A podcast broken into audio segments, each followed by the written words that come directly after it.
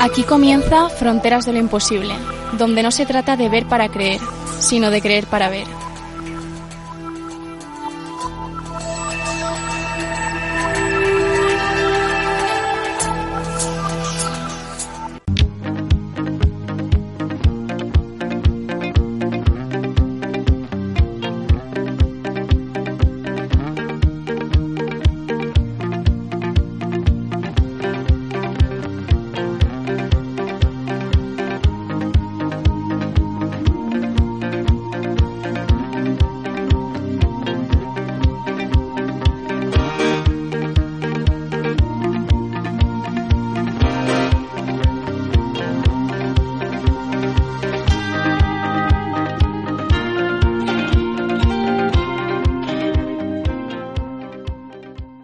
Si echabais de menos Fronteras de lo Imposible, no os preocupéis. Tras una breve espera, el programa está de vuelta y regresa de una forma realmente especial que espero podáis disfrutar. En el episodio de hoy reabro la sección cinéfila de Secuencia Cero para hablar sobre el maestro del suspense, Alfred Hitchcock, un director que trasciende a su género y que se sitúa como uno de los personajes y referentes del mundo cinematográfico. Y la novedad es que no lo hago solo, porque Luis Borrajo, profesional en ciernes del mundo del cine y cofundador de Fronteras de lo Imposible, del que estoy seguro todos guardáis un buen recuerdo, vuelve a estar presente en este espacio. Ha sido un verdadero placer contar de nuevo con su presencia y creo que no hay nadie mejor que él para hablar de cine. Así que no me queda nada más que agradecerte que hayas aguantado esta pequeña ausencia y que ya estás dentro de las fronteras de lo imposible. Te da la bienvenida a quien te habla, Fran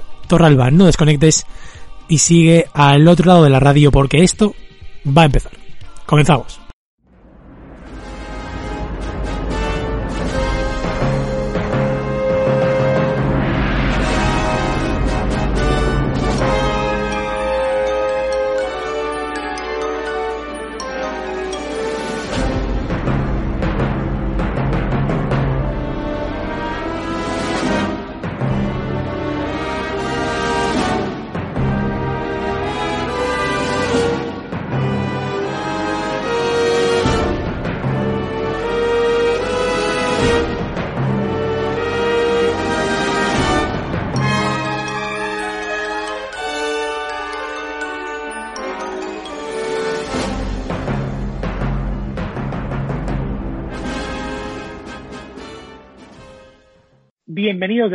Secuencia Cero y por supuesto, y aquí está la noticia más importante de este programa, quiero dar la bienvenida a una persona fundamental para afrontar lo imposible que estuvo en la creación de este podcast y que, bueno, estoy muy contento de que vuelva en una sección que hoy comienza y espero que se perpetúe en el tiempo, así que no me queda otra que darle la bienvenida a Luis Borrajo. Encantado de que aquí. ¿Cómo estás, Luis?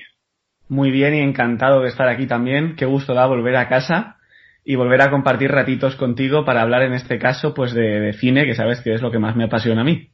Se estaba de menos, se estaba de menos poder tener de nuevo estas conversaciones que creo que, bueno, nos, nos encantaba a nosotros tenerlas y creo que además es una cosa que se notaba luego en los, en los programas como esos debates, ¿no? Esos debates, esas discusiones que, que teníamos que, bueno, yo creo que al final eh, aprendíamos, tanto nosotros como creo eh, los oyentes y, y, ese es el espíritu de esta, de esta secuencia cero, eh, hablar de, de cine siempre relacionado con la temática de fronteras, pero con el debate, con, con, la buena conversación que creo que podemos aportar. Sí, convencer nunca nos convencimos, creo yo, pero al menos no, no. compartimos ideas y estoy seguro que los oyentes disfrutaron tanto como nosotros. Y vamos a empezar esta sección con, creo, uno, sin duda, uno de los directores, no solo del ámbito del suspense o del horror, sino, a fin de cuentas, uno de los directores más importantes de la historia, que es Alfred Hitchcock, que nos encanta a ambos y que creo que es un, un gran inicio para esta sección porque podríamos estar, como creo, vamos a estar horas hablando de, Hitchcock porque tiene de todo, tiene de todo. Al final, para los amantes del cine, yo creo que es, una, es un autor, es un director que está más allá de su género. No sé cómo, cómo lo ves, pero yo creo que es un autor que ha trascendido al género y que ha, ha, enseñado y ha influido a otros miles de directores. un auténtico mito. Si es que te pongas a pensar en quien te pongas a pensar, directores actuales se han inspirado en Hitchcock sin importar su, su género, como bien has dicho, tanto si es suspense como si es terror, como en usos de la técnica propia de, de, la grabación, es un claro referente para todos, ¿no? Y que cuando estudiamos cine, pues no es ineludible, no, no puedes pasar sin analizar su obra. Por tanto, creo que se merece este homenaje que desde aquí humildemente le damos. Y seguro que vamos a poder enseñar muchas cositas que la gente no sabe y que a partir de ahora, cuando vea sus películas, pues las disfrutará aún más si cabe. Así es, porque yo creo que, al igual que tú y yo como amantes del, del cine, y bueno, tú como, como profesional en ciernes, eh, creo que todos disfrutamos escuchando otros programas, otros, otros podcasts que luego, al ver las películas, como tú bien decías, son esos detalles que luego al ver la película dices, ostras, esto se me había pasado por alto y creo que enriquece mucho el conocer el trasfondo y las características de un director porque luego te permite dar un salto más y disfrutar de las películas de, de otra manera que quizá no te habías ni, ni planteado. Y creo que Hitchcock, como tú bien decías, tiene mucho de eso, ¿eh? ¿verdad? Mucho. Además, es un director que fue incrementando y puliendo ese tipo de detalles conforme iba pasando los años, ¿no? La, su carrera. Es un hombre que empezó con ya de por sí unas manías que luego veremos, una serie de detallitos técnicos, pero que al ver que gustaba y que enriquecía la experiencia del espectador, fue añadiendo más y puliendo todos esos detalles y hace que hoy en día sea uno de los directores más complejos y a la vez más simples, porque a cualquiera se puede poner una película de Hitchcock y le va a gustar, pero cuando te metes en su mundo interno y empiezas a ver sus guiños, sus ideas, cómo lo plasma en la pantalla, te enriquece totalmente y te quedas absorto en ver la, la magnífica obra que hizo el inglés. Pues si quieres, antes de meternos en ese, en ese mundo, en esa en esa característica tan, tan densa que tienen sus películas y, y su propia filmografía. Si te parece, hablamos un poquito de, su biografía, de, de, de, cómo inicia ese camino cinematográfico y de la figura de tanto de su padre como su madre que ha intervenido y ha influido mucho ya no solo en su carrera, sino en su personalidad. Así que, como digo, si quieres, si te parece, empezamos comentando un poco sus orígenes porque nació el 13 de agosto eh, de 1899 en Londres y ahora mismo eh, yo creo que tanto todo Londres como el propio Reino Unido tiene a Hitchcock como uno de sus referentes, ¿verdad? Es uno de los hijos predilectos, como bien dices, nació en Londres y bueno, en el seno de una familia humilde de clase trabajadora sin nada que ver realmente con, con la vida artística. No podemos decir que él tuviera una influencia ni paterna ni materna en, en lo que luego sería su, su, profesión, desde el punto de vista que no le iniciaron ellos, ¿no? En estos, en estos campos. Era el, el más pequeño de tres hermanos. Y bueno, desde, como bien dices, desde el principio, su relación, sobre todo paterna, sí que, que le marcó mucho y le marcaría de cara al futuro, porque era un padre, por decirlo de alguna manera, algo autoritario, ¿no? Un uh -huh. padre que era bastante duro con sus hijos, era un hombre que, bueno, tenía una tienda de comestibles y era un hombre muy centrado en, en, el trabajo, en la responsabilidad del trabajo y quería inculcarlo desde el principio. El Alfred, el niño Alfred, digamos que tuvo una carrera en el colegio, pues no excelente, pero tampoco podemos calificarlo como un mal estudiante, ¿no? Simplemente pues un niño normal de, de su época que no le gustaría mucho ir a clase, pero que sí que demostraba tener pues una, una inteligencia notable, ¿no? Y en 1913 ya deja el colegio para orientar su futuro profesional, que él pensaba en un principio que iba a ir hacia el campo del dibujo y la ingeniería. Para ello se, se inscribió en la Universidad de Londres en Bellas Artes. Y bueno, eso le duraría un tiempo, pero allí descubriría una de, bueno, la que sería su gran pasión, que es el cine.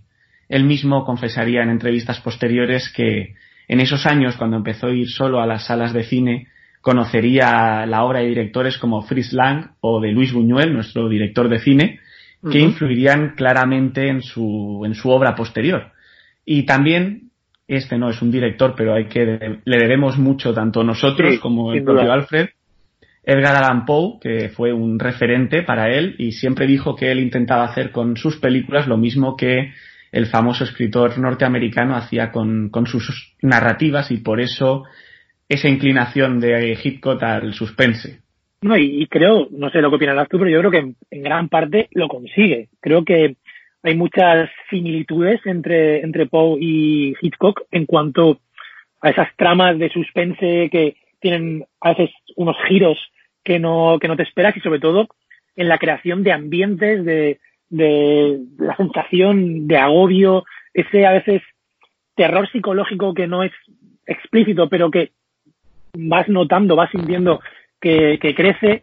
Yo creo que sin duda, si, si lo tomó como influencia, creo que ha sido un, digno eh, predecesor de, de, de Poe porque creo que logró, desde luego, eh, transmitir, transmitir esa, esa característica que, como digo, creo que no, no es un, tipo de miedo, un tipo de horror explícito o que podamos relacionar con, con películas más modernas, pero que sin embargo, en mi opinión, se ha mantenido más en el tiempo. Creo que al igual que en 2020 puedes leer a Poe y sigues estremeciéndote, eh, lo mismo ocurre con, con Hitchcock y es un autor que yo estoy seguro de que aunque sigan pasando las décadas, se va a seguir manteniendo eh, dentro de una modernidad que no de moda. Es un terror que envejece muy bien, porque es un terror que va a lo más intrínseco del ser humano, ¿no? Lo vemos tanto en las obras escritas de Poe como en las películas de Alfred Hitchcock.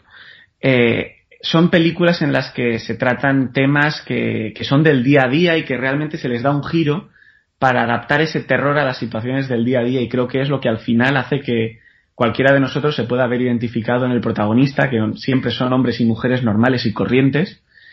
Y creo que eso es lo que al final te estremece, ¿no? El poder sentirte tu parte de, la película y que me podría pasar a mí. Exacto. Y es en, vamos a seguir con la biografía, porque es en 1920, cuando él tenía 21 años, cuando podemos decir que comienza su carrera dentro del mundo cinematográfico, aunque sea de manera indirecta, porque él eh, comenzó como diseñador de rótulos y decorados y además allí, en esta empresa, en la Famous Players Lasky, ahí conoció a otra persona fundamental en su vida, que no es otra que Alma Reville, que posteriormente se convertiría en su esposa y de quien también eh, después hablaremos. No sé cómo lo es, pero creo que ahí, eh, comenzando como diseñador, probablemente es cuando él sintió la inquietud eh, ya definitiva para dedicarse al mundo del cine. Sí, ahí ya tenemos la, la, semilla que luego germinaría en toda su obra y además es muy importante el hecho de que empezase como diseñador de rótulos y decorados porque es verdad que toda su obra tiene también una característica visual muy concreta, ¿no? Si uno ve los pájaros o ve psicosis, se da cuenta de que la imagen es tan importante como la historia que te está contando. Y seguramente esa imagen, esa importancia de la imagen, incluso de los carteles que utilizaba para promocionar las películas, deriva de aquella época en la que él era el encargado de diseñar los decorados y los rótulos de otras películas que no eran suyas. Y vemos que a finales del 27 ya rodó lo que podemos considerar como su primera película, su primer corto basado en un, en un guion propio además. Y fue, la verdad, un éxito rotundo. Uno de estos directores que ya con su primera obra consigue impactar y consigue que los estudios se empiezan a interesar en él. Sí, fue una obra que en lo que es Reino Unido causó bastante impacto. El título era The Ring, no confundir con el The Ring que nos viene a nosotros a la cabeza, ¿no? con el japonés. Y ya le granjeó una, una fama, ¿no? De director en ciernes, de futura promesa de, del cine británico. Y le abrió las puertas de una productora muy importante en la época, Gaumont British, que sería, bueno, ahí se iniciaría de, verdad su carrera como director, ¿no? Como lo que hoy conocemos, y de ahí vendría El hombre que sabía demasiado en 1934, o 39 escalones en 1935, o una de mis favoritas, Sabotaje en el 36. Y es después de esta, esta breve etapa británica, donde yo creo, no sé cómo lo verás, pero Hitchcock da el salto a nivel internacional, y es porque el productor, el famoso productor David Oselnik, le da la oportunidad de viajar a Estados Unidos, a Hollywood, y ahí es donde comienza a hacer películas que creo que son las que más nos vienen a la cabeza, como Rebeca, eh, con la muerte en los salones, eh, Vértigo, Los pájaros, La ventana indiscreta o Psicosis. Creo que es en esta etapa en Hollywood donde Hitchcock alcanza su, su cenit como director. Claro, hay que entender que además entró por la puerta grande, podríamos decir, porque Selznick, seguramente le suene el nombre a nuestros oyentes, no es otro que el productor de, por ejemplo, Lo que el viento se llevó. estamos hablando de un hombre que era uno de los productores más poderosos e importantes del Hollywood de la época y que se trajo a este director británico por allí semi desconocido y le abrió las puertas de, Hollywood con, unos medios, bueno, que quién se lo iba a, imaginar en la época. Y gracias a él también, seguramente, tenemos hoy en día la obra de Hitchcock que tenemos, ¿no? Pues, eh, él le permitió trabajar con grandes actores, contar con presupuestos importantes para la época y todas estas películas, obras maestras que has comentado, se deben a esa relación que iniciaron ellos dos y aunque luego él cambiaría de productoras y cambiaría de productores con los que trabajaba, es gracias a Selznick también el que fue su descubridor. Exacto, y son al final 53 películas que creo que tenemos que entender que para, para la época es un número más que considerable porque ahora quizá en la, modernidad, en, en, nuestra época estamos más acostumbrados a un número de películas eh, más elevado, pero creo que conseguir 53 películas en, en las décadas en las que Hitchcock ejerció, creo que es un nivel, un número bastante interesante. Y curiosamente, aunque luego entraremos en el apartado de las curiosidades, a mí me resulta increíble que Hitchcock, que falleció a los 80 años de edad en 1980, jamás recibiera un Oscar a Mejor Director. No sé cómo lo ves, pero en mi opinión es una enorme injusticia. Totalmente de acuerdo, es una injusticia que, bueno, hoy en día, viéndolo en perspectiva, no, no nos entra en la cabeza. Aunque sí que es verdad que, bueno, estamos en una industria en la que las amistades y también los comentarios, opiniones que puedas hacer pesan mucho, ¿no? No será siempre el premio a mejor película, sino a de quién es esa película, de qué lo conocemos, qué relación tenemos con él. Y a Hitchcock, pues le pesó mucho esa, esa parte. Era un hombre que, como veremos después, no era fácil, y seguramente también su talento era tan grande que generaría muchas envidias dentro del mundillo, ¿no? del Hollywood de la época. Así que, aunque es sorprendente desde el punto de vista del talento, cuando conoces un poco el sector entiendes que, bueno, es algo que, que puede pasar y que ha pasado también con otros grandes actores y directores de la historia. Bueno, pues como decíamos, Hitchcock tiene 53 películas, así que podríamos estar aquí días hablando de toda su producción, pero aunque van a salir en esta conversación muchas referencias a muchas de esas películas, hemos seleccionado tres que son de nuestras favoritas y que creo que ejemplifican y resumen bastante bien la personalidad cinematográfica y como persona, nunca mejor dicho, de Alfred Hitchcock. Y la primera de ellas, tengo que confesar que es mi favorita, es La Soga. La Soga es una película se puede interpretar de muchas maneras. te puedes quedar con una visión superficial, pero si te adentras en ella, creo que las dos lecturas em, que se sacan principales es una reflexión muy interesante sobre la teoría del superhombre de Nietzsche y luego también el tratamiento de la relación homosexual velada que hay entre los protagonistas. Así que si te parece, Luis, iniciamos la conversación por la teoría del superhombre porque no sé cómo, no sé tu opinión, pero me parece, ante todo, una decisión por parte de Hitchcock muy valiente, la de, en una época, recordemos, estamos hablando del, de los años 50, es una época en la que el ambiente a nivel internacional todavía estaba caliente, todavía estaba, eh, bueno, la Segunda Guerra Mundial había terminado apenas una, década, antes y creo que es un era un tema que desde luego no era muy fácil de tratar. Para nada, no, no, fue un valiente, bueno, como lo has sido tú, te tengo que decir, porque con, este director confesar una película favorita da lugar a que luego nos psicoanalicen y saquen unas conclusiones que vete tú a saber, ¿no? Pero sí, fue, fue muy valiente porque es una temática, hay que ponerse en la época, tanto el, el nazismo, el, el superhombre, el, esas teorías supremacistas, ¿no? Tratarlas después de una Segunda Guerra Mundial, con lo cruenta que había sido, con las cosas que ya entonces se sabían, atreverse a que eso sea el eje central, porque realmente es el eje central de la trama de la película, y lo deja claro con muchísimos diálogos a lo largo de la misma, lo es, pues demuestra que era un hombre muy arriesgado y en el buen sentido que le daba un poco igual lo que opinasen de él. Sí, porque vamos a recordar un poco el argumento de la, de la película sin entrar, aunque bueno, hablar de, de spoilers con Hitchcock es un poco, creo un poco absurdo porque la gente creo que ha tenido tiempo más Yo siempre pienso que a partir de los cinco años no se considera spoilers. Bueno, pues entonces ya avisamos a los oyentes de Fronteras que vamos a entrar en spoilers. Em, el argumento es básicamente que son dos amigos universitarios que citan a un tercer amigo a la casa de, de ambos para asesinarle con una, con una cuerda, de ahí el título de la, de la película.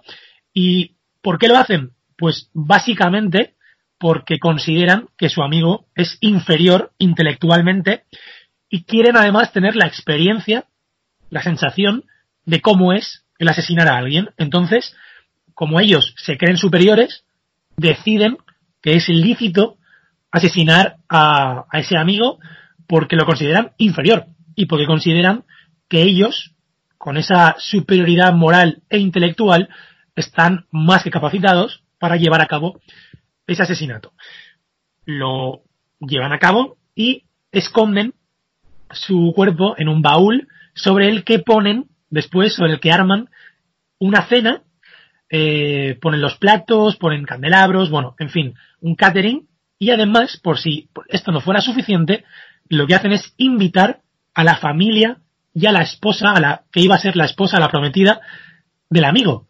Y además acude también el profesor de filosofía con el que en su etapa universitaria habían hablado de estas teorías del superhombre. Entonces, en un momento de la película comienzan a hablar de las teorías del superhombre con el cadáver dentro del baúl mientras ellos eh, cenan eh, sobre, sobre el arcón desde luego es una trama macabra donde las haya, pero que al mismo tiempo es muy muy tenebrosa si lo piensas, es, pero muy, macabra, Es muy macabra, pero al mismo tiempo tiene una para mí al menos una atracción innegable, no, no sé si por el morbo o por la pero a mí por lo menos me, me atrae muchísimo y me hace estar en tensión desde el minuto uno hasta el final.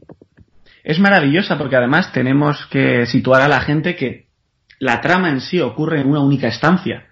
Con lo cual es un poco el corazón del actor, ¿no? También de, de Edgar Allan Poe. Es, tienes permanentemente ese arcón ahí con el cuerpo. Tú sabes que el cuerpo está ahí y todos los demás personajes interaccionan con él y con el resto del entorno y entre ellos sin saber lo que se oculta. Entonces te crea esa sensación, por un lado, de, de pavor, de, de horror, y por otro lado ese morbo que comentabas, esa atracción por darte cuenta cómo son capaces los dos amigos de jugar con todos los invitados a la cena. Y además vamos viendo como uno de los dos, que es, por así decirlo, el, el dominado dentro de esa relación que tienen, esa relación tan especial que tienen, vemos cómo se va poniendo nervioso, cómo eh, va comprobando que ese profesor que era tan inteligente se va dando cuenta de que hay algo que no cuadra y vemos cómo esa, como decíamos, esa relación que no sé tu opinión, pero yo creo que es claramente una relación homosexual, vemos cómo se va, cómo va variando y cómo el desencadenante es, yo creo que acaban eh, siendo descubiertos por, por hablar, por, por, hablar de más, porque si no lo hubieran, si esa conversación no la, no la llevan a cabo, el asesinato podrían haberlo eh, consumado sin ningún tipo de repercusión. Por citar otra famosa película, sería casi el crimen perfecto, ¿no? Porque hasta que, el, como tú dices, el dominado no, no se va un poco de la lengua. El dominado se va un poco de la lengua, pero también el dominante, porque quiere presumir ante el profesor, ante el fantástico personaje interpretado por Stewart. y, y yo creo que esa, perdón, esa vanidad es lo que le hace al final caer, porque él piensa que el profesor, que para él es una figura de autoridad, una figura intelectual, alguien que le debe comprender, se horroriza al ver lo, lo, que han cometido, ¿no? Como cualquier persona. Y es un poco también, eso está bien mencionarlo porque ahí deja un mensaje de, de rectitud moral el director, ¿no? Eh, pese a que el protagonista sea el criminal, hay una figura que es el contrapunto y que sería el héroe enmascarado, digamos, que al final te deja claro que, que las ideas locas de estos dos amigos son eso, una locura.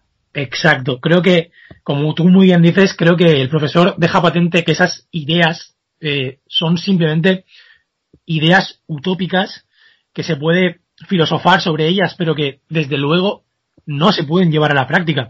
Y creo que, exacto, como tú bien dices, actúa perfectamente de, de contrapunto de, de llegar a decir, oye, mira, hasta aquí, hasta aquí está el límite de unas ideas que no pueden ser llevadas a la práctica porque si se llevan a la práctica entramos y yo creo que entramos prácticamente en, un, en, el, en el ejercicio del nazismo, que es el, supremacismo llevado al límite, que es el, hecho de entender que, oye, me considero superior a ti y por ello te extermino.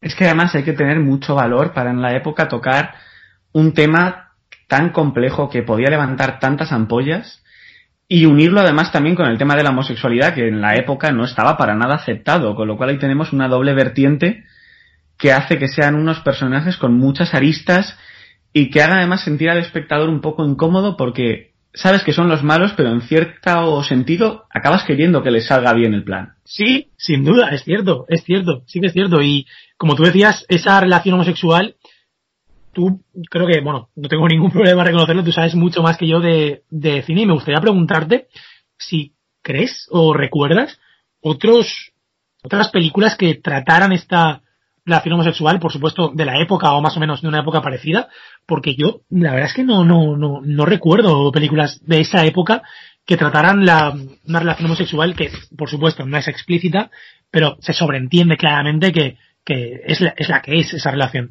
De manera tan clara, no. Nos podríamos retrotraer a, a Ben-Hur, por ejemplo, que sí Mira, que, dicho por el guionista, tanto por el guionista como por el director de Ben-Hur, confirmaron que sí que se insinúa una, una relación homosexual entre Judá Ben-Hur y Mesala.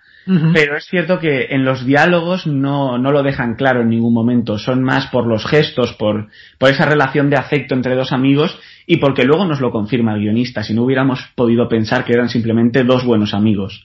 Pero es que aquí tenemos frases que dejan a las claras que hay una relación homosexual entre ellos. Entonces creo que no podemos concebir ninguna película de la época que lo hiciese de una manera tan clara.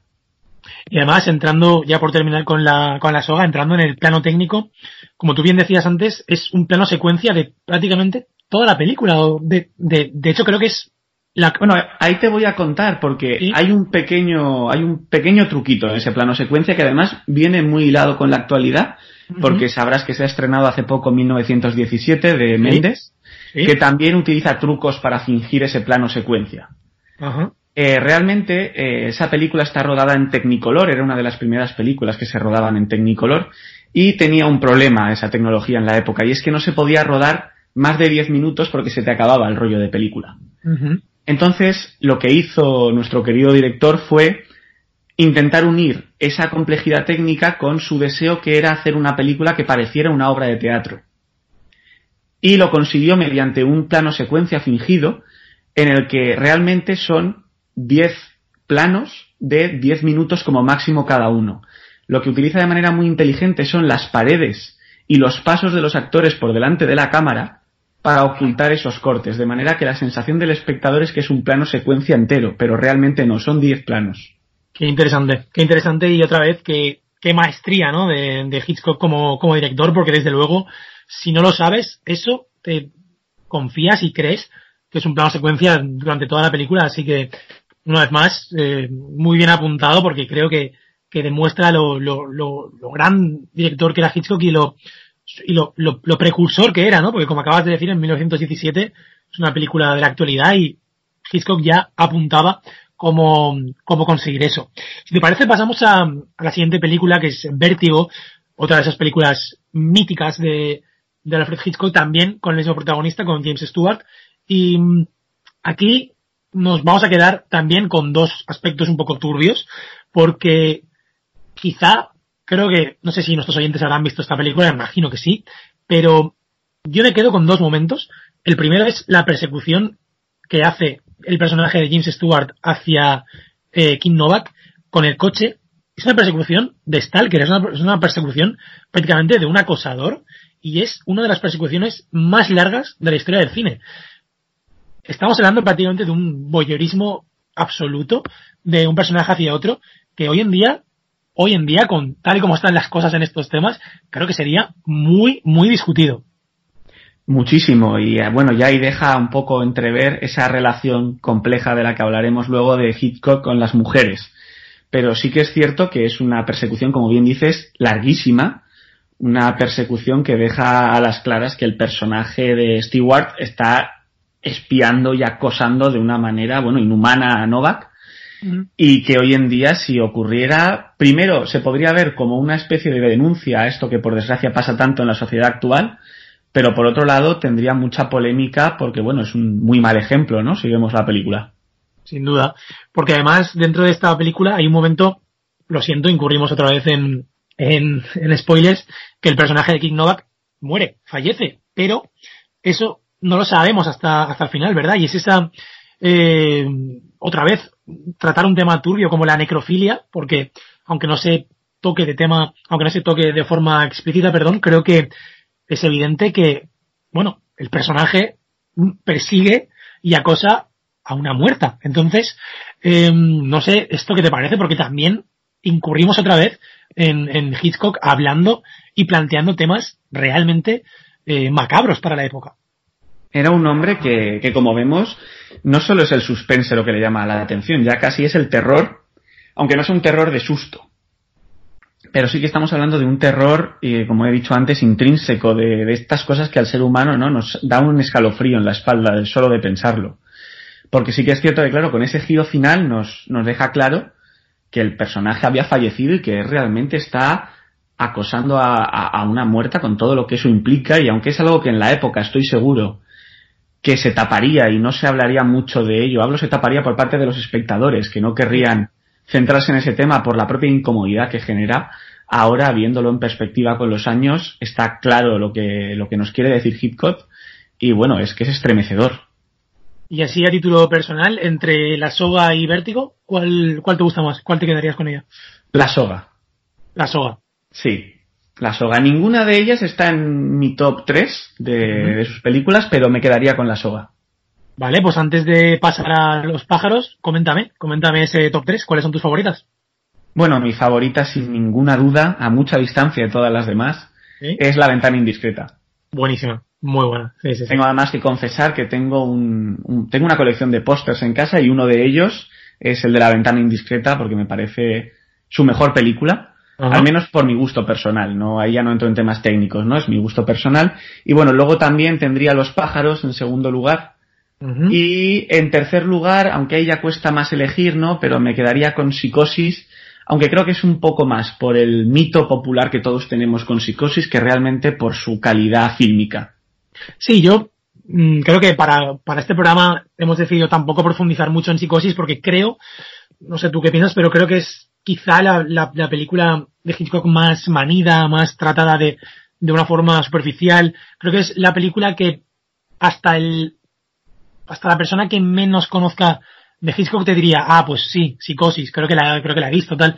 Entonces, me apetecía que discutiéramos más sobre otras películas no tan, tan, tan conocidas, por supuesto también lo son, pero no sé qué opinas de Psicosis, es una gran película, por supuesto, pero ¿no crees que se ha sobreexplotado la, imagen de, de Psicosis y el marketing sobre Psicosis? Totalmente, además es una película que llega ya en un punto en el que su carrera es, bueno, casi el cenit, ¿no? De su carrera. Entonces se ha cogido esa película como ejemplo de lo que él es, cuando a lo mejor no es la película que refleja mejor el estilo de Hitch. Simplemente es una buena película uh -huh. con elementos muy relevantes y que luego serían muy importantes para el resto de historia del cine, para otros directores, pero creo que hay otras que, que sí que es verdad que son mejores y que le reflejan más. Lo que pasa es que se ha creado ese mito en torno a ella y todos, yo creo que hay muy pocas personas que no la hayan visto en algún momento de su vida.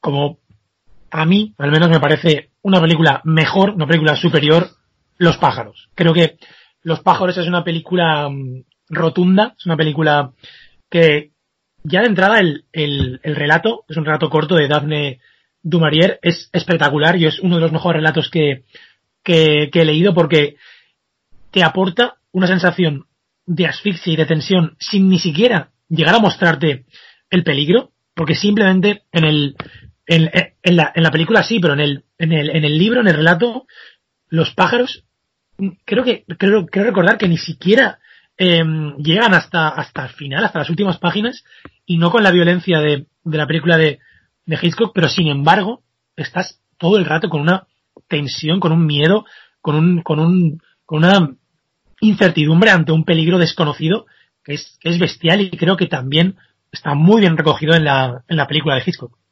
Sí, además él hace un pequeño homenaje a la, a la novela o a ese miedo de lo que no ves. Eh, no sé si es el primer ataque o uno de los primeros ataques que producen los pájaros.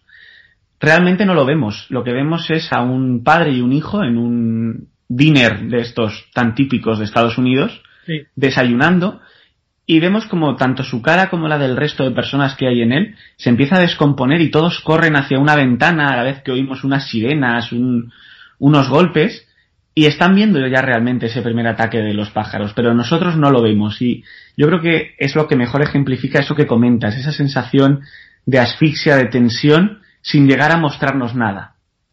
Porque además, otra de las, otro de los méritos de la, de la película es que el enemigo es un enemigo cotidiano que no esperaríamos, ¿verdad? Porque en, otras películas los enemigos suelen ser, si hablamos de, de- animales, pues animales marítimos, pues como, los tiburones o eh, en un contexto de la selva, pues puede ser un tigre, un león, pero quizá también da más miedo o, es más inesperado porque los enemigos son pájaros que en unas condiciones normales estamos acostumbrados a convivir con ellos y no, no esperas que de repente se organicen o que todo tipo de pájaros de diferentes especies vayan a, a, a por ti y además de una manera, bueno, totalmente eh, que acaba con, con, con la vida de, de muchas personas. No sé qué te parece, pero creo que esta sensación de un enemigo inesperado le aporta muchísimo a la película.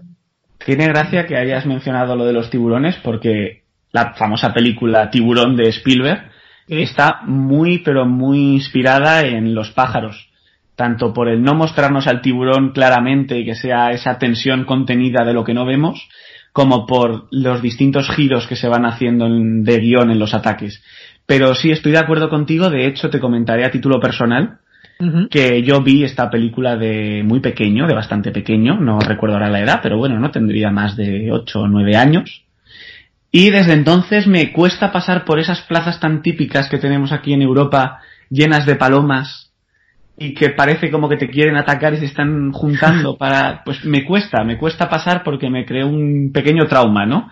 Porque es verdad que es una- son animales mm, que en principio no, no son peligrosos, no parece que te tengan que dar miedo, y él consigue que sean una fuerza amenazadora, que bueno, solo hay que ver a los protagonistas eh, el pavor y el peligro en el que se ponen por culpa de una bandada de pájaros que en principio es un animal, como digo, sin peligro ninguno. Y además, por terminar ya con, con la sección de películas, el propio Hitchcock sufrió un ataque que le sirvió de, de inspiración y que influyó eh, mucho en, en esa sensación de, de, terror y que además se lo transmitió a los, a los actores. Así que vemos una vez más cómo un, un suceso personal influye y de qué manera en el transcurso eh, fílmico de una película. Sí, a él su- sus vivencias personales le, le marcaron mucho y muchas de ellas se ven en sus distintas películas y como bien dices, eh, supo transmitirle ese sentimiento a los actores, aunque bueno, como luego comentaremos, a veces la letra con sangre entra, ¿no? Y en algunos de, de esos actores se vieron influenciados por ese terror porque de verdad vivieron situaciones de terror durante el rodaje. Pero sí, es verdad que, que se ve el, el miedo que él cogió a los pájaros cuando sufrió ese ataque y lo refleja muy bien en la película. Y antes de entrar en el apartado de curiosidades, me gustaría que me comentaras quizá la, no sé si estás de acuerdo, pero quizá la aportación al cine de, de Alfred Hitchcock, que es su recurso del, del. Es algo que creo, si no me corriges, que in- inventó él y que luego, posteriormente, muchos, muchos autores, muchos directores han tomado y se sigue utilizando en la actualidad. Así que, si te parece, hablemos un poco de ello porque sé que lo dominas más que yo. Efectivamente, es un recurso que, bueno, decir que inventó en estas cosas siempre es complicado porque te podría salir otro experto que dijera, bueno, X director ya lo usaba antes o algo así, pero sí que es cierto que él le da el nombre. El MacGuffin es una expresión acuñada por él y lo que designa o lo que se refiere es una excusa argumental que hace que los personajes entren en la historia, motiva a los personajes para llevar a cabo esa trama y es un elemento conductor a lo largo de todo el hilo argumental de la trama. Pero la diferencia con el eje principal es que al final de la película nos damos cuenta que el MacGuffin carece de relevancia realmente. Para que nuestros oyentes se hagan una idea con, con algún ejemplo, ¿no? En Psicosis, el MacGuffin de la película sería ese dinero robado con el que huye la protagonista. Realmente ese dinero pasa de ser el eje principal cuando empieza la película, lo que le motiva a huir, lo que hace que se esconda y demás, a carecer de importancia y en un momento dado de la película se deja de hablar de, de ese maletín de dinero. Vale, o sea, es como una excusa argumental que en algunos momentos es importante y en otros pasa desapercibida, pero está latente a lo largo de, todo el metraje, ¿verdad? Efectivamente, está latente, pero va perdiendo interés o va perdiendo relevancia conforme avanza el metraje para al final acabar diluyéndose y muchas veces ni tan siquiera se resuelve. Un director que también usó uno de los McGuffins que a mí más me gusta es Orson Welles en su película Ciudadano Kane, que tenemos la misteriosa palabra Rosewood, que es el, núcleo principal al comienzo de la película, todo el mundo quiere saber a qué se refería el protagonista con la palabra Rosewood, y finalmente descubrimos que, perdón por el spoiler, era simplemente el nombre que le daba al trineo cuando era niño y que carece de importancia para la película. Lo realmente importante de la película era contarte la vida del personaje y lo que le había llevado a ser como es pues ahí queda, ahí queda ese detalle técnico que seguro, espero que a nuestros oyentes les sirva para los próximos visionados de las películas y que a mí desde luego me parece de lo más, de lo más interesante. Otra, otro aspecto característico de Hitchcock es el apartado de los cameos. Él, como ahora comentaremos, era un personaje arrogante, como poco, y que siempre quería hacerse notar y quería eh, tener un, una presencia en todas sus películas. Y de ahí que participara hasta en 37 de sus 53 películas realizando cameos. Empezó siendo algo funcional para rellenar pantalla, pero creo que, como digo, era algo que su propio ego necesitaba, ¿verdad? Sí, yo creo que, bueno, casi todos hemos buscado en algún momento ese cameo en las películas, ¿no? Hemos estado jugando a ver quién lo encontraba, dónde se ocultaba, y sí, es cierto que tenía un ego mm, muy desmedido, aunque también creo que fue uno de los primeros directores o de los primeros artistas en darse cuenta de lo que era una imagen de marca, ¿no? Él se dio cuenta que ese cameo gustaba, como bien dices, empezó siendo un recurso técnico y pasó a ser una firma y se dio cuenta que esa firma y esa egolatría que, que derivaba de todas estas actitudes gustaban al público. Porque al final la gente iba a ver sus películas, no iba a ver la trama de las películas. Entonces yo creo que en parte era ególatra y en parte también era un poco esa imagen que vendía al exterior para tener más repercusión simplemente. Que es una imagen que cultivó eh, durante años y que llegó a su, a su límite cuando eh, sus famosas películas em, para la televisión se llamaban Alfred Hitchcock Presenta. El, llevaba antes del título de la película ya eh, nos ponían su, propio nombre, lo que eh, indica que, como tú decías, estaba realmente preocupado o interesado en crear eh, lo que hoy se conoce como branding, esa marca, propia marca personal por la que, como tú bien decías, la gente, eh, bueno, si Hitchcock sacaba una película, iba a verla porque era de Hitchcock, no, no le interesaba conocer eh, la trama, sino que, oye, este es el director que todos conocemos, que nos gusta, que sabemos cuál es, vamos a, vamos a verla. Es algo que en la actualidad creo eh, que sucede con dos directores míticos también, como son Martin Scorsese o Tarantino. Son dos directores que todos vamos a ver sus películas por, por quienes las han realizado. Y creo que en esto de nuevo, Hitchcock fue un auténtico precursor. Efectivamente, de hecho, por lo que comentabas de Tarantino, solo hay que darse cuenta en los créditos de las películas de Tarantino como el escrito y dirigido por Quentin Tarantino aparece en una tipografía mucho más grande que el resto de tipografía de los créditos. O sea, ya denota la importancia de quién nos está contando la película. Vamos a verla porque es de Tarantino, no solo por lo que trata la película. Y él lo llevó al extremo de, de que su silueta es hoy en día reconocida por todo el mundo. Tú pones una silueta de Alfred Hitchcock y sabes que, es la suya. porque era la propia imagen de, la marca, de, esa serie de, de películas para televisión que tú comentas. Sin duda, sin duda, un avanzado en su tiempo y los, publicistas y los eh, profesionales del marketing creo que tienen mucho, mucho que aprender de Alfred también en este apartado, porque además, ahondando en esto, creó, y esto es algo que no sé si nuestros oyentes conocen, pero creó un gabinete de prensa eh, cuya función era simplemente crear y originar noticias, fueran falsas o verdaderas, sobre su propia persona para que se estuviera todo el rato hablando de él y que fuera uno de esos temas que estuvieran siempre en el, candelero y en, el noticiario. Así que este gabinete de prensa eh, nos muestra que Hitchcock estaba realmente preocupado por, por su imagen y por estar, como digo, siempre eh, a pie de boca de, todos los ciudadanos y todos los amantes del cine que querían conocer ya no solo su vertiente eh, cinematográfica, sino su vertiente personal. ¿Te imaginas lo que hubiera hecho este hombre hoy en día con las redes sociales? Increíble, sin duda. es el sueño de cualquier community manager, realmente. Sí, sí, sí es cierto, sí es cierto. Desde luego conoceríamos eh, mm, a saber, a saber, es cierto, la, cantidad de, noticias que sería capaz de originar con el ingenio que, tiene, desde luego. Sí, sí. Yo me imagino hasta un reality como el de las Kardashian. Sigue la vida de, de Alfred, ¿no? Viendo su rodaje, su relación con su mujer, todo.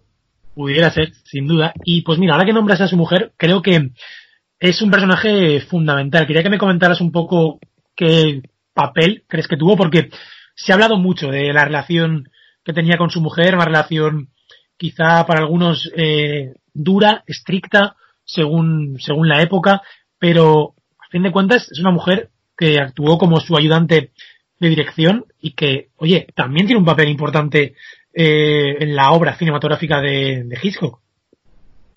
No solo es que tiene un papel importante, es que me atrevería a decirte que es vital en, su obra. Y él tuvo la suerte de que era una mujer que, bueno, pese a tener un gran talento, supo darse cuenta de, de lo que necesitaba su marido para triunfar y supo adaptar ese, ese segundo plano, ¿no? Que hoy en día nos parece algo anacrónico, pero que en la época no era tan raro, y supo potenciarle y hacerse notar desde ese segundo plano.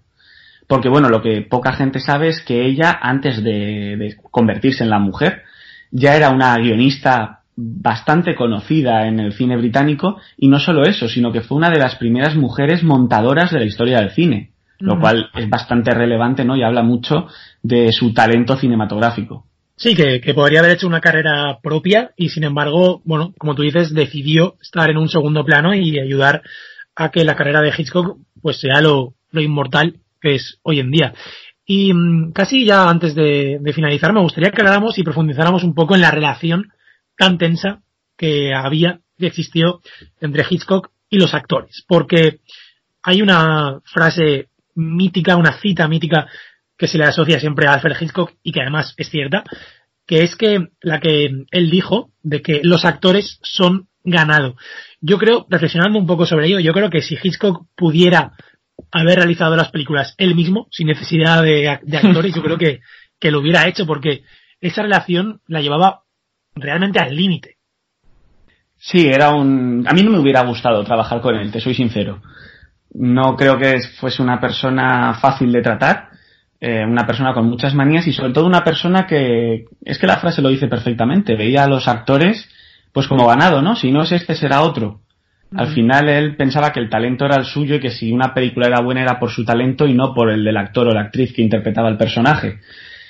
A tal punto llega, ¿no? Que, que muchos de los que pasaron por sus manos, por decirlo de alguna forma, acabaron con auténticos traumas e incluso odiando las películas en las que habían participado, como Tippi Hedren, que llegó a ser picoteada auténticamente por, por los pájaros durante el rodaje por el empeño de Hitchcock. Claro, es que una de sus aficiones macabras era averiguar a qué tenían miedo sus, sus actores y una vez eh, conocido estos miedos, por ejemplo, si tenían miedo a ratones, arañas, animales, les, les, les proponía eh, momentos inesperados en los que acrecentaba ese miedo para ver las reacciones o incluso los llegaba a, soltar en pleno rodaje para que las reacciones fueran más reales. Es algo que hoy en día, de nuevo, creo que sería muy criticado porque es llevar a los actores a, unos límites que hoy en día, insisto, no sé ni tan siquiera si estarían permitidos. Bueno, ha habido, ha habido algunos casos polémicos de cosas similares, como por ejemplo, no sé si recordarás la polémica con Jared Leto durante el rodaje de Escuadrón Suicida. ¿Cierto? Que dicen que se metió tanto en el personaje que gastaba bromas pesadas, muy pesadas, a sus compañeros, llegando incluso a enviar una cabeza de un cerdo descuartizado a su compañera de, rodaje, Margot Robbie. O sea que fue bastante polémico, de hecho todos sabemos que Jared Leto no continúa en la saga de DC, con lo cual imagínate si eso en vez de un actor que no deja de estar al mismo nivel que sus compañeros, lo hubiera hecho el que en teoría está por encima de ellos, hubiera sido, vamos, un caso Weinstein casi. Sí, sin duda. Y mm, casi para terminar, me gustaría hablar también de las fobias de Alfred Hitchcock porque es una persona que, como bien decíamos antes, creo que tiene un temperamento, una historia detrás que se refleja, que se refleja mm, después en, las tramas. Quería que me hablaras de, cómo su propio padre lo llevó a, la policía para, por así decirlo, eh, darle una lección y cómo esto influyó después en, en la personalidad y en la, y en la obra de, de Hitchcock. Sí, como hemos comentado antes, bueno, su padre era muy, muy autoritario y con cinco años decidió, no tuvo otra idea el hombre mejor que llevar a su hijo a, a la cárcel, bueno, a la cárcel, a una comisaría de policía cercana a su casa y pedirle que entrase él solo con una nota y que se la diese a uno de los policías. En esa nota pedía al policía que le encerrase en la celda durante unos minutos, una hora. Y bueno, el policía así lo hizo. Y cuando por fin el, pobre Alfred, ¿no? Un niño de solo cinco años salió de, la celda, el padre se acercó y le dijo, esto es lo que les pasa a los niños malos. O sea, imagínate el trauma que debió coger el, pobre chico de cinco años. No, no, y con razón, ¿eh? Con razón porque imaginémonoslo, la, situación es desde luego, bueno, se, entiende que, que le pudiera crear una fobia, como también se dice que tenía fobia, tenía miedo a ver sus propias películas. Era una cosa que no sé si es más recurrente, quizás sí, sea más recurrente, no llegando a miedo, pero eh, no quería ver sus películas. Era incapaz de verlas porque tenía una sensación de inseguridad o de miedo que a mí por lo menos me sorprende porque siendo un autor tan reconocido, creo que cuando tienes ese respaldo del público, ese miedo que quizá pudiera ser primerizo o para directores noveles, creo que a mí por lo menos me llama mucho la atención. Sí, aunque en mi opinión era un miedo de, doble vertiente, ¿no? Por un lado era ese miedo a, a, no gustar, a que no le gusta al público, y ahí estoy totalmente de acuerdo contigo, llama la atención de un director que era, bueno, pues el director más afamado en su época, ¿no? Al principio lo puedes entender, pero luego ya piensas que lo debería perder ese miedo, aunque también creo que había otro miedo a, como decimos, él reflejaba en sus películas muchos de sus terrores. Quizá ver ese terror luego en una pantalla grande te hacía revivir algo que tú de alguna manera intentas curarte de forma terapéutica con esa película, aunque no lo consigas. Muy bien, es un análisis que no había pensado, pero sí, quizá era por eso, porque tiene, tiene mucho sentido. Y me gustaría que habláramos también del que está considerado a un nivel quizá local, pero bueno, al mismo tiempo yo creo que es conocido internacionalmente como el Hitchcock español, que no es otro que Chicho Ibáñez Serrador, que desde luego con sus historias para no dormir marcó a toda una generación y es al igual que, como decíamos, con Hitchcock, yo creo que sus obras eh, no han perdido un ápice de modernidad, se pueden seguir viendo hoy en día y causando esos estremecimientos que creo que, como digo, eh, está están en el inconsciente de, un par de generaciones que vieron en, Chicho como un auténtico eh, continuador de la obra de, Hitchcock.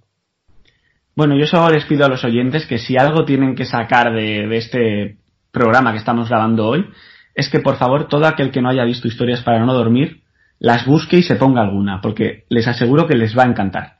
Porque si, si Hitchcock era un innovador, alguien que desafió su época como hemos visto, Chicho lo era quizá más, porque hay que tener en cuenta la época en la que se emite historias para no dormir, la situación política y social que había aquí en España y lo innovador que eran tanto sus propuestas visuales como las tramas que adaptaba a su serie. Sin duda, tanto la, escenografía, em, esa, forma de, de contarlo, ¿verdad? Sobre todo esas introducciones que también hacía él. Yo creo que, como tú dices, es eh, algo altamente recomendable y que creo que, bueno, si disfrutas con Hitchcock, estoy seguro de que vas a disfrutar con Chicho porque es, es que es parecido, es parecido y al mismo tiempo diferente y creo que como españoles nos podemos sentir eh, muy orgullosos de, de, eso sí que es verdadera marca España, ¿verdad? Yo creo que es algo de lo que es algo de lo que presumir, sin duda. Sí. Además, una pequeña anécdota que, bueno, es simplemente para que nuestros oyentes, cuando se pongan alguna de, las historias para no dormir, lo, reconozcan. Verán que muchas de ellas están escritas por Luis Peñafiel. Luis Peñafiel no lo busquen en, internet porque no es otro que el propio Chicho, que escribía esas adaptaciones, esas historias originales bajo seudónimo.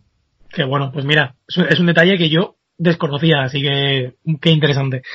Y mm, casi por concluir, me gustaría, por supuesto, que concluyas como quieras. Quiero que eh, me comentes tu reflexión final sobre Hitchcock, pero antes, en el terreno de las recomendaciones, tú me has hablado de un documental que yo, la verdad, eh, desconocía, quiero que me comentes un poco de él, pero lo que sí que conozco y hemos hablado muchas veces sobre, sobre ello es el increíble libro, un libro imprescindible del director François Truffaut, que no es otra cosa que la representación en papel de una entrevista de 50 horas en la que ambos directores, Truffaut y Hitchcock, hablan sobre cine, hablan sobre el cine de Hitchcock, desgranan prácticamente todas las películas, una a una, y creo que es un auténtico libro, de verdad, de cabecera, no solo para cinéfilos, sino para cualquier amante de la literatura y para cualquier persona que quiera saber un poco más y quiera saber cómo se realiza un libro sobre cine, porque al final hay, todos lo sabemos, cuanto más profundizas en una materia, pues bueno, hay libros que son más divulgativos, menos divulgativos, más técnicos, pero creo que el libro de, Truffaut conjuga todo, conjuga un apartado divulgativo excelente, es un libro que se lee sin ningún tipo de dificultad, también con un apartado técnico en el que puedes aprender eh, mucho de cine y además, si te gusta Hitchcock, creo que es un libro que disfrutas desde la primera hasta la última página. Absolutamente de acuerdo. Yo lo, lo tengo en casa y bueno, es una obra maestra. Además, como bien comentas, lo puede leer cualquiera. No, no tienes por qué ser un estudioso del cine o saber mucho de cine para disfrutarlo. Pero bueno, como sabemos que siempre hay gente que le cuesta ponerse a leer estas cosas, ¿no? Por eso te traigo el documental de 2015 que dirigió Ken Jones y que se puede encontrar en Filming, en la plataforma española. Y no deja de ser un documental en torno a, esa entrevista de Truffaut con, eh, que recoge el libro, ¿no? Es un documental en el que vemos tanto la entrevista íntegra como una especie de making of, por llamarlo de alguna forma, de, la entrevista en el que el propio Truffaut habla a la cámara y da cuenta su experiencia, da sus opiniones sobre lo que está viviendo, que para él era un sueño, ¿no? Poder entrevistar a uno de sus mitos. Pues yo creo que con estas dos recomendaciones ya expensas de que concluyas, como bien te parezca, creo que hemos hecho un buen repaso sobre, sobre la vida cinematográfica y personal de Hitchcock. Y yo, si te parece, em, quiero recomendar a los, a los oyentes que no se detengan en si es un cine que puede parecer clásico, porque yo sé que hay muchas personas de, de nuestra edad y de generaciones posteriores que es algo que les detiene, que ven que una película eh, pues puede estar en blanco y negro o, o, que aunque sea de color dicen uff es de los 50, de los 60, de los 70, esto queda muy lejos, no me va a gustar yo creo que Hitchcock es una grandísima oportunidad para adentrarte en un cine clásico, pero que sigue vigente. Así que mi recomendación para todos los oyentes, aunque creo que Fronteras tiene un público bastante cultivado, yo creo que estoy seguro de que nuestros oyentes eh, habrán visto una gran cantidad de películas de Hitchcock. Creo que si alguno de ellos no lo ha hecho todavía, de verdad que no tenga miedo a profundizar eh, sin importar la edad, en, en, un, en un director inmortal, en un director que ha aportado muchísimo a la historia del cine y que creo que es de total vigencia y que merece muchísimo la pena adentrarse en su filmografía. Me sumo a esa recomendación y bueno, de hecho lo comenté con una persona muy cercana, ¿no? Que es una pena ese miedo al cine clásico, ese miedo al blanco y negro que hay en la sociedad de hoy en día. Se están perdiendo absolutas obras maestras y ya te digo, me sumo a tu recomendación. Y bueno, si me lo permites, voy a hacer un poco como haría él, ¿no? Voy a tirar un poco de, de egolatría y de centrar la atención en lo personal. Y me gustaría terminar dándote las gracias por darme la oportunidad de volver a estar aquí, de, poder hablar de un genio como el que hemos hablado hoy. Y espero que sea el principio de, muchos programas en los que compartamos pues esa cara B, ¿no? De grandes personajes del cine y de grandes películas del género. Por supuesto, nada, gracias, gracias a ti por estar de nuevo en la que es tu casa como miembro fundador de Fronteras y como tú bien dices, esto es solo el, el primer episodio de Secuencia Cero que espero que le guste mucho a los oyentes, pero ya tenemos unos cuantos temas y unos cuantos directores apuntados en nuestra lista, así que como tú dices, esto solo es el principio y ha sido un verdadero placer que estés de nuevo en Fronteras de lo Imposible y espero, como digo, que nuestros oyentes lo disfruten tanto como lo hemos disfrutado nosotros a la hora de prepararlo, documentarlo y realizarlo. Así que te mando un abrazo muy grande, Luis, y gracias de nuevo por haber estado en Fronteras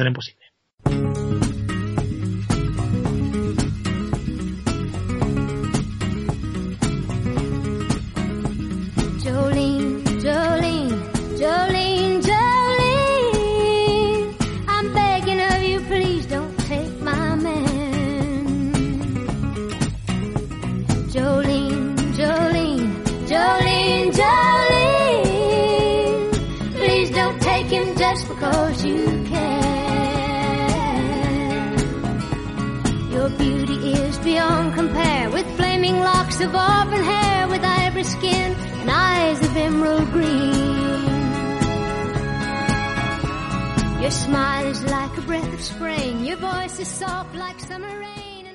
Realizadas las recomendaciones, no me queda nada más que recordaros que tenéis las vías de contacto del programa, en donde ya sabéis que me encanta interactuar con vosotros para estar al tanto de vuestras opiniones y reacciones. La cuenta de Instagram del programa es arroba fronteras de lo imposible y además, como siempre, en Twitter la cuenta Front Imposible, en Facebook la página Fronteras del Imposible y aquí, por supuesto, en iBox, en el canal del podcast, en donde podéis dejar comentarios y vuestras opiniones. Si os queréis extender o mandarme cualquier tipo de recomendación u opinión, tenéis a vuestra disposición la cuenta de correo del programa fronterasdelimposible@gmail.com. Me gustaría apuntar en esta reflexión final que quizá el sonido, la calidad del sonido no haya sido la habitual, pero no hemos podido encontrar una mejor forma de realizar esta charla. Así que espero que os haya gustado tanto la charla como esa calidad del sonido, aunque insisto no haya sido la habitual. Espero que haya sido la suficiente para que hayáis podido disfrutar y aprender con este podcast que con tanto cariño hemos realizado. Ha sido un placer volver a escucharnos. Yo mientras tanto me despido hasta nuestro próximo encuentro. Feliz semana amigos.